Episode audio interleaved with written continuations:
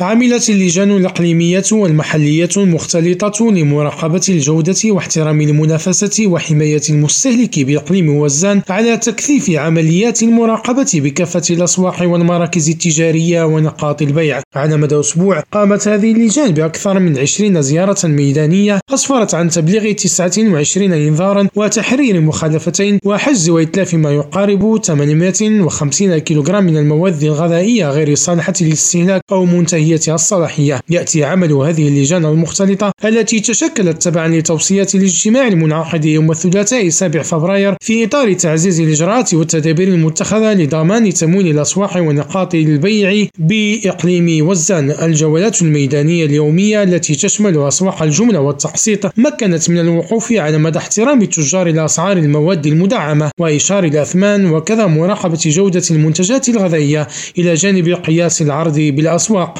هشام المساوي طنجة ريم راديو